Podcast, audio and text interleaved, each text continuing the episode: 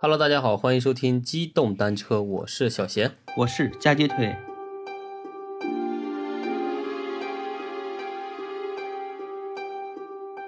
啊，我们结束了之前的一个小小的关于水的一个系列啊，嗯，也不算系列对吧？就是几个凑到一起的故事。巧合都是水的故事，对，跟水库相关。啊，今天呢，我们就换完口味儿，然后是那本哥这边给大家讲一个全新的，也算是比较有意思的一个故事吧。对，呃，这个故事的名字呢叫《梦境追凶》。呃，故事的来源其实是我们国家的一档法制栏目，就是《今日说法》，当年小撒主持的。嗯，那时候还是撒贝宁主持是吧？做这期节目的时候是吧？对对对，呃，这个故事呢发生在十三年前，就从今天起算十是，四年前。就从今年开始算是十四年前是吧？对，就是二零零八年的时候。嗯，腿儿哥是最近是老在看这个《今日说法》，对吧？对我都已经看了一两三年了，挺好看的啊。对对吧前两天腿儿哥还在我们那期节目里面推荐了《今日说法》， 看来腿儿哥真的是这个忠实观众啊。对对对，对，争取做一个知法懂法的一个良好市民，良好公民。对良好公民。对，其实这期《梦境追凶》这种的，有点就不太像那个《今日说法》的风格，有点像那个，比如说走进科学，江西电视台这么，江西卫视那个叫啥来着？不知道呀？就也是讲这种神神叨叨的故事的，啊，传奇故事。啊，以前小的时候也特别乐意看，对，这种栏目挺多的。对，就揭秘性质的，就讲的神神叨叨的感觉挺玄乎，其实最后都是那种走进科 学，对我，强行给你用科学解释一下。对我之前特别喜欢看一个呃法制栏目呢，是哪个台播的我不记得了，但是那个节目的名字叫《古今奇案》，就是一个老教授叫白桦，他讲的那个就是明清奇案呀、就特别好看。大家如果感兴趣的话，可以去网上去搜一搜，就直接搜《明清奇案》就可以了。就有点类似于说书了一样，对吧？呃，不是说书，就是古代的那种，就是明明朝和清朝两个朝代啊，被记录在案的那些奇奇怪怪的案件，就相当于现在的这个呃大案要案、奇案，特别有故事性啊。那里面的节目每一期，其实咱们都可以拿来讲的。有点像之前我们讲的那些关于古代鬼故事的那种感觉，对吧？对对嗯，行，我觉得可以后期呃找个机会给大家整理几期，然后是我们再开一个小系列，对吧？，对，我们可以就准是备古准今备。奇案类似的。对嗯，包括最近我们也最近都在讲这种八九十年代的故事，正在准备一个关于就八九十年代民间的一些冲突啦，或者是一些就是大的那种刑事案件的这种小系列，也在跟大家做准备。对包括中国为什么禁枪了，对吧？然后是从哪个事件引起的，这些大家也敬请期待一下。对，嗯，那个你相不相信动啊？就说到做梦啊，就是我记得很清楚的，就是小的时候经常也不经常吧，就是会梦见自己去某个某个地方，然后结果就是有一天会真的就路过这个地方，就这种梦还确实有也做过。嗯，就是有时候或者感觉就是你在你在那个现实生活中就有突然间某天碰到的事情或看到的人，就感觉好像似曾相识似的，就好像就在梦里见过一样。对，就是某一个生活场景，感觉就是特别似曾相识，对吧？对对对，应该每个人都有过吧，是吧？而且这个好像是一个特特别奇幻的一个现象吧，就是大家可以上网搜，或者是咱们听众里面肯定也有，就是亲身经历过的，就是刚才我说的那种情况嘛，就是感觉这个事情就像之前梦见过一样，我去过一样，但是你是第一次过来，或者你第一次碰到这个人儿，就这种感觉，嗯，就很神奇，很奇妙吧，我觉得。对，这种现象是有人去研究的，对，但是呢，至今也没有一个非常能够完美解释的一个科学的说法。对，而且有一些，就大家有没有觉得，就做梦的时候啊，比如说各种梦到很关键的节点，就你都会自然而然的醒，或者就是被什么东西打断，就回不去那个梦里了。对对对， 就像昨天还是前天晚上，我就做了一个梦，我梦到我去跳伞了，还是怎么地的。前期工作呀，就是准备的一大堆，就各种就准备手续，乱七八糟的，整各种活儿整的很齐全。结果要跳伞的那前几分钟前，然后说我醒了，被叫下楼去做核酸了。嗯，非常好。 然后做完核酸再回来再躺着再睡觉，就回不到那个梦里了。那行吧，那我们开始今天的故事吧。对，然后是那个就进入我们今天的梦境。对，故事呢发生在二零零八年，在二零零八年六月的某一天，啊，这个吉林省长白山市公安局接到了一个报案，说有一位叫这个宋少东的一个村民，在自家门口的柴火垛底下发现了一件带血的男士迷彩服。然后呢，初步的这个推断啊，应该是在打斗的时候把这个血液啊喷溅上去的。你想流了这么多的血啊，把一件衣服都给染成了这种血色，那肯定是说一起比较重大的一种伤人事件。嗯后来呢，村民又有一些辨认呢，说这个迷彩服是他的邻居叫张永成的。嗯然后呢，这个血迹呢，后来做了一个鉴定啊，也是和张永成的血相吻合。而这个时候呢，张永成其实已经失踪一周时间了。嗯那这个张永成呢，他其实是两年前从辽宁老家来到长白山做生意，做这个山货生意。嗯然后呢，他有一个合作伙伴叫刘小林，是一个女的啊，一个少妇。他们呢是合伙的关系，然后呢经常是相互帮忙，一起打理山货，然后有时候就一起到市场上去卖货。据这个警方找刘小林去了解之后，就觉得是二零零八年六月十一日晚上十点左右，张永成和他打理完这个山货之后呢，就回家了。然后之后就再也没有出现过。那他走的时候呢，身上穿的就是这个迷彩服。失踪了。也就是这个张永成是和这个他的女合伙人最后一次见面，就是在你刚才讲的那个时候对结束完以后，然后是他就穿着那个算是案发现场吧，发现的那个被染成红色的那个迷彩服离开的，对吧？是的也就是说，他从那天晚上可能某个瞬间他就或者后续的就是哪一天他就遇害了，对吧？可能是的，但是张永成的家和这个刘小林的家啊，就住嗯隔壁，两个人的家门口的距离也就是二十米。其实正常人走路的话那，就很奇怪了，对吧？，正常人走路的话，也就是一分钟啊，步行一分钟。但是这个人在留下一件血衣之后，就平白的失踪了。然后长白山嗯警方呢，就到这个张永成家里去做调查。门呢是可以正常打开，窗户呢完好无损，屋子里面也没有任何打斗的痕迹。床头柜的这个抽屉里面啊，还有几百块的现金，都完好无损。他换好的衣服呢，也没有被带走。那也就是说，张永成他是自己一个人过，对吧？呃，对，但是警察分析就是，嗯根据这些种种迹象啊，分析张永成不是离家出走，也不是说在家里面遇害的，那很有可能嗯，就是在那一分钟的路上，遭遇不测。对，然后就失踪了。嗯那警察一看人口失踪是吧？那这种其实是属于重案了。然后警方呢也比较重视，然后呢在展开这个调查之后啊，就在这个距离刘小林家门口大约十五米的一个沙堆底下，发现了一些暗红色的疑似血液。同时呢，还有村民反映啊，就是在十一日的晚上，曾经听到沙堆旁边有吵闹的声音，然后当时呢以为是打架，嗯但很快就没声音了。所以就是说，张永成嗯其实应该是从刘小林家里出来之后啊，在步行了四十五秒之后，啊 将近一分钟吧，还剩五米的距离就到家了。然后呢，他就跟别人产生了冲突，嗯，然后人就失踪了。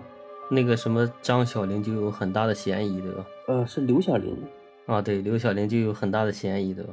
不是，这时候还没有怀疑到他，但是警方呢也要开始调查嘛。那你这个人丢了，得先找人嘛，对吧？然后就找了好几天，嗯这个生不见人，死不见尸。这个时候呢，就是长白山市的公安局就收到了另外一处警方打过来的电话。这个警方呢，在电话里面反馈说，有一个叫张燕的女子打电话报警，说她弟弟遇害了，然后呢，她弟弟就被埋在了某某某某地点啊，就是说的特别的详细。然后警方还说，这个张燕呢，就是被害人张永成的亲姐姐。嗯，，对，然后张永成呢，在梦里跟他说出了自己的埋尸地点，是在长白山下的一个铁道的旁边儿。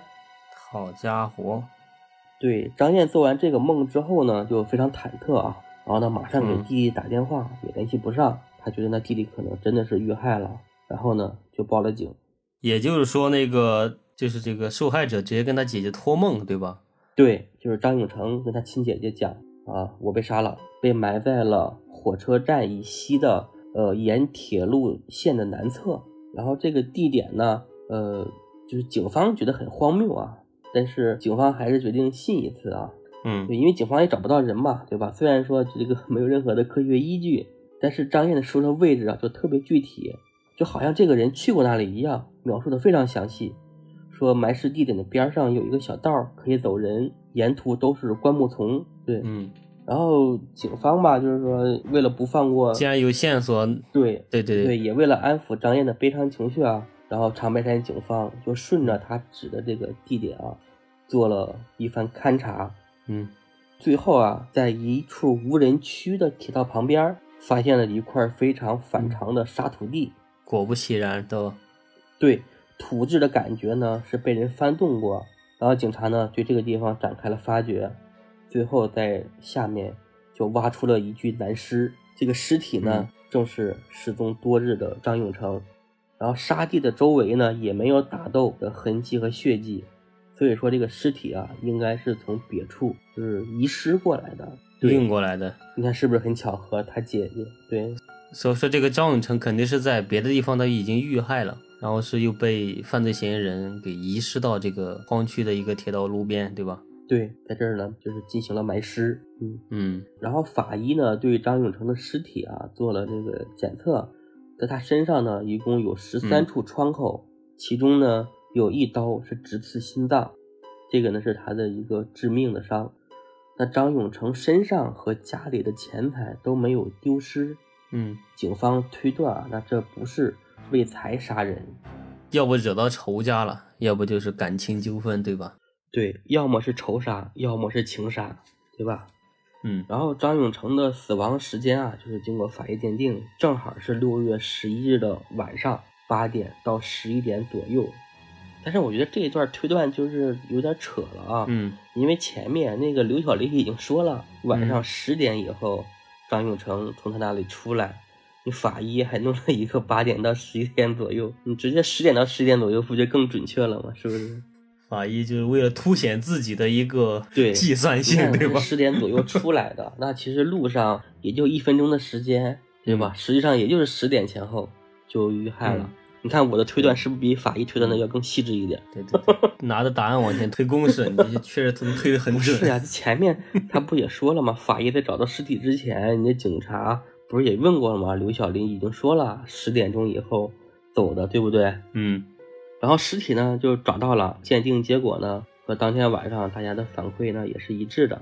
那这个时候呢，这个疑点啊就越来越扑朔迷离，嗯就是为什么张燕这个梦中所看到的埋尸地点和现实完全一致？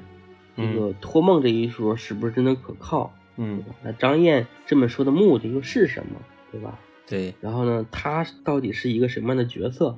然后呢，警察呢就也开始对他展开了调查。警方最开始呢是把张燕列为了最大的嫌疑对象，就是觉得是他杀。对，因为在那个科学的面前，对吧？你这种托梦和那个就是梦境中给你指出答案的，就在一切科学面前都是不成立的。对，那就开始问他是不是说这个监守自盗啊是吧？对，是。但是呢，做完了调查啊，就发现其实张燕呢并没有离开过辽宁，就是在发生这件事情之前都没有离开过辽宁。嗯而且呢，他和弟的关系啊，感情特别好，嗯也没有作案动机，对吧？家里也没有什么金矿呀，什么产业要继承，嗯对，所以呢，杀人凶手这个不可能是他。但是至于说他为什么能知道这个案件的这个关键藏尸点，然后呢，这个大家也不得而知。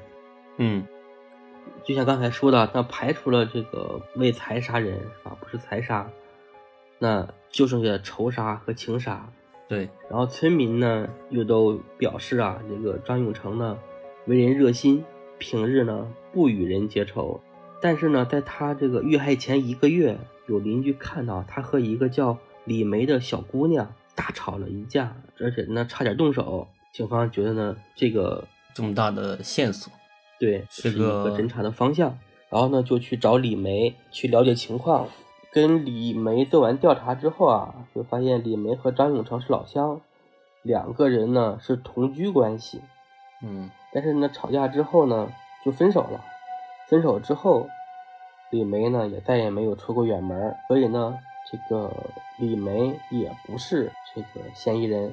但是李梅为什么和张永成吵架？据李梅的这个交代啊，是发现张永成在外面有了别的女人，而那个女人呢，还不是别人，正是张永成的这个生意伙伴刘小林。哦，对，就是两个人就是邻居啊，又是生意伙伴，可能这个时间长了就好到好到一张床上去了。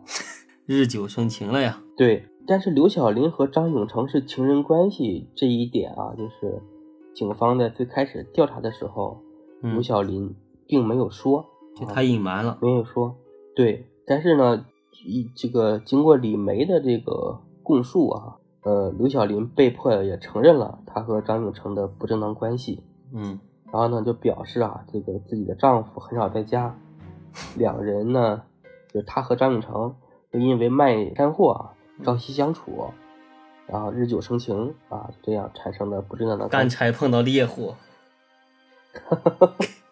但是张永成的死会不会和这个两人的感情纠葛啊有关系？嗯警方就开始顺着这条线索去调查。这时候呢，调查对象呢就变成了刘晓林和刘晓林的老公。嗯就经过调查，发现刘晓林和张永成之间啊没有经济矛盾。其实我们知道，啊这个生意伙伴之间啊，最大的矛盾一般都是呃分赃不均啊，都是经济矛盾。对，对，但是发现这两人的关系啊，确实是很好，就是这个钱呢都是由刘晓林掌管。那这样的话，两人就不存在这个经济矛盾。嗯然后感情呢还挺好，两个人。所以呢，刘晓林和张永成之间，对吧？就是没有经济矛盾啊，感情呢也非常的好。嗯而在案发的当晚啊，就是呃，刘晓林呢一直是跟她的弟妹待在家里没有出门儿，所以呢，把这个嫌疑人啊就重点列为了这个她的老公啊嗯叫顾大海的一个人。嗯顾大海呢，平时呢是老实巴交的啊，他对刘晓林也是言听计从，嗯就是有两点可疑啊，就是顾大海呢工作是在做铁路的维护工，平时大部分啊都在单位值班，回家非常少，嗯，这说明这个他对铁路很熟。对对铁路沿线特别熟悉，对而张永成呢也正好是埋在了铁路线的旁边儿，对，对吧？然后在张永成的遇害当晚，顾大海没有回家，在单位值班儿，而且只是他一个人值班儿，没人给他提供不在场证明，对吧？嗯谁，知道你是不是半夜偷偷回来，是吧？嫌疑很大呀。对呀、嫌疑非常大，对吧？你要知道自己戴了一顶非常好看的帽子，是吧？很可能会这个什么怒向心头起，恶向胆边边生生啊，对，可能就会去杀人。嗯然后警方就开始对胡大海和刘晓林的这个关系啊做调查。嗯呃，很快呢，发现这个刘晓林不是一个简单的人物，嗯他不仅有张永成这一个情人，嗯，还有一个叫韩志刚的人。好家伙，女版海王啊！ 对，看来这个顾大海冬天冻不着啊，这个帽子挺多。对，然后就在张永成遇害的这个第二天啊，叫韩志刚的人突然就失踪了，嗯谁也联系不上。嗯，手机也无法接通，对嗯吧？你看这个人是不是嫌疑也很大？嫌疑感觉就也比较重，对吧？感觉有点像畏罪潜逃一样。对，是啊。然后这个韩志刚呢，呃，其实他是最早跟刘晓林啊混到一张床上去的，也就是他是小三儿，对吧？对。然后张永成是小四儿，对，小三儿看小四儿不太顺眼，对吧？对。嗯然后刘晓林最开始是跟韩志刚对吧混到一起，但是嗯后来呢就发现啊，这个时间长了，就发现这个韩志刚呢，这个人啊心胸狭窄，占有欲很强，嗯就是只要别的男人和刘晓林多说几句话，他的反应就会非常强烈，然后还经常在顾大海在家的时候就去找他， 这真的是顶风作案呀、对，这哥们儿不行啊！这个，你既然出来耍朋友，对吧？你居然动了真情，这可不太行啊！违反了道上的规矩啊！嗯走心了，走心了。然后呢，这就引起了刘晓玲的不满，嗯然后就刻意呢避开他，疏远他。嗯那刘晓林和张永成的事儿啊，就是后来韩志刚啊也有所察觉。其实，在村儿里边儿，就这种搞破鞋的事儿根本就瞒不住， 只要搞了，然后马上村儿里面人全都知道了。好家伙，嗯，村里的所以呢，韩志刚前村大姑后村老姨，那得马上传开了。必须的啊，就是农村的那些小道消息传播的，那比电视都传得快啊。对对对，国家政策老百姓不知道，但是这种事情你去传吧，嗯三庄五里的人都都会知道。嗯，再添油加醋一描绘，我的天哪，声情并茂，就跟他在对现场看了似的。呃，然后这个韩志刚呢，还发生了一件当时做的比较激烈的一件事情啊，嗯就是在张永成遇害前两个月的一天晚上，他闯进了刘晓林的家中，嗯表示啊知道他和张永成之间的关系，希望两个人呢以后不要了往来了，啊就你把此打断关系给我断了。对，但其实这个韩志刚完全没有道理啊，嗯对吧？你没有任何的这个权利去要求，对呀、人家老公还没说啥刘晓呢，玲对吧、你这你这小三儿你还要求挺多，对嗯她老公可能也是不知道啊，嗯 但是真不知道假不知道这个也难说啊。嗯然后警方继续调查的时候啊，就是这个韩志刚的弟弟表示啊，当天晚上十一点啊，他是看到哥哥在家的。嗯这呢，其实就提供了一个不在场证明。嗯警方虽然说不能凭借他弟弟的一面之词就让他洗脱嫌疑，对吧？但是起码说现在没有证据证明韩志刚是杀人的。嗯，就他的嫌疑降了一级，对吧？对，然后呢，张燕那个奇怪的梦啊，然后两个情人和刘晓林的特殊关系，然后还有这个呃顾大海绿帽丈夫的这个尴尬处境，嗯这些事情呢，大家都觉得这个案子应该还是要在刘晓林的身上打开突破口。嗯然后这个警方就不停的盘问嘛，警方那个呃刑侦手段，还有这个审问犯人的手段啊，大家可以去查一查，特别多。一般人的心理防线在警察的那个专业的就是呃工作面前啊，嗯很容易就会被突破。对哦，软硬兼施，对吧？对，后来刘晓林就终于说出了他心里面一个担心的细节，就是他家里面有两把刀。嗯突然不见了。对，然后在张永成遇害的前两个月，他曾经看见过顾大海把两把刀藏在了自家的衣柜里，嗯但现在呢，却找不到了。你看这个时候谁的嫌疑最大？她老公，对，顾大海的嫌疑一下子啊就被无限放大了。嗯就是警方推测可能是说发现了这个妻子出轨啊，然后手刃情敌，嗯然后张永成的姐姐张燕最开始收了顾大海的钱，啊，选择原谅，但不忍心弟弟抛尸野外，所以假借托梦的方式告诉了警方。但是张燕和顾大海是怎么知道的这个关系？这个反正也是一种推断啊，一种推断。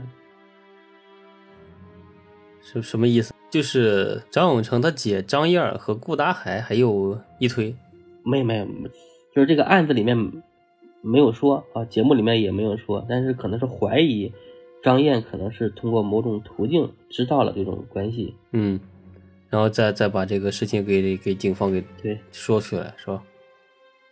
对对对，嗯这个时候呢，那警方把顾大海呢就列为了第一嫌疑人，然后对他呢又进行了审讯，嗯然后顾大海呢却直接否认了那两把刀的存在，并表示自己根本不知道妻子和张永成之间的关系，对吧？嗯对吧？也不知道自己头上是有帽子的。嗯，我从来不知道自己这么绿。对，然后呢，就在警方这个一筹莫展的时候啊，顾大海的弟弟主动送来了新的证据，嗯就是那两把刀。嗯对，那两把消失的钢刀。对，这个事情的缘由是这样，就是顾大海在发现张永成被害之后，嗯偷偷交给了弟弟一个包裹，然后弟弟呢打开一看，就是两把钢刀，嗯然后顾大海还交代他不要说出去，嗯然后呢弟弟呢却担心这两把刀会有什么事儿，然后呢才把这把刀，才把刀送到了这个公安局来。嗯，但是警方对这个刀啊进行了化验，法医检测，嗯，，对，发现这个刀啊非常干净，上面呢没有指纹，也没有沾染血迹是吧？对，像处理过一样，嗯而且这个刀呢和张永晨身上的伤口也不吻合，所以呢这两把刀并不是凶器，嗯然后就排除了。然后顾大海就是说他之所以隐瞒这两把刀，只是担心警察怀疑自己，怀疑自己和刘小林啊杀了张永成，嗯对吧？毕竟这个迷彩服呢是在他们家门口被发现的。嗯其实从这句话来判定，其实顾大海是知道自己的老婆和张永成的关系是有一腿的，对吧？那顾大海的嫌疑等于说就就被去除了，那剩下的焦点就在韩志刚的身上了。这个时候呢，他们就决定啊引蛇出洞，对外宣布案件呢已经破获，嗯凶手就是刘小林。然后呢，在这个消息公布后不久啊，三天之后，嗯韩志刚就回来了。这时候呢，警方还得到另外一个消息，就是一个村民的家里有一辆嘟嘟车，在案发当晚的时候啊，被韩志刚给借走了，说要运沙子，但是第二天早上那个车就被洗得干干净净的给还回来了。嗯然后这个邻居呢就觉得也不太对劲儿，对吧？嗯哪有大晚上干活的，对吧？还运沙子，运完沙子还洗车干啥，对吧？对吧？不，你讲究的是运完人家沙子，对吧？运完土是得给人家冲一冲，是吧？对，但是也没想到会洗的这么干净，跟新的一样。 恨不得用那个就车的那种车刨子，再把车给你刨一圈儿，然后给刨的干干净净的。对，然后呢，警察对这个车啊进行了检测，最后呢，在车斗的底部提取到了几滴血迹，然后经过检测，正好是张永成的。嗯然后面对这个审讯啊，韩志刚开始呢不承认嗯是他杀了张永成，嗯对吧？然后警方呢又对韩志刚的家里面进行了仔细的搜查。这一次呢，他们在韩志刚的家里，就是在院子里面发现了一个塑料袋儿，在一个角落里面，然后里面藏着呢是两把带血的尖刀。嗯这个经过化验呢，刀的这个形状和伤口是吻合的，然后上面的血迹也是张永成的。嗯然后韩志刚这样才承认了是他杀了张永成。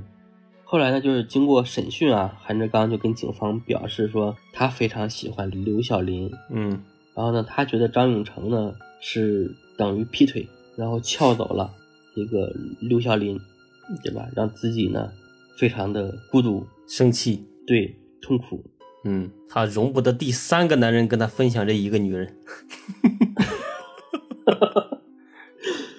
对，然后呢，他就做出了这个要杀害张永成的决定。嗯其实他事先就找好了那个埋尸的地方。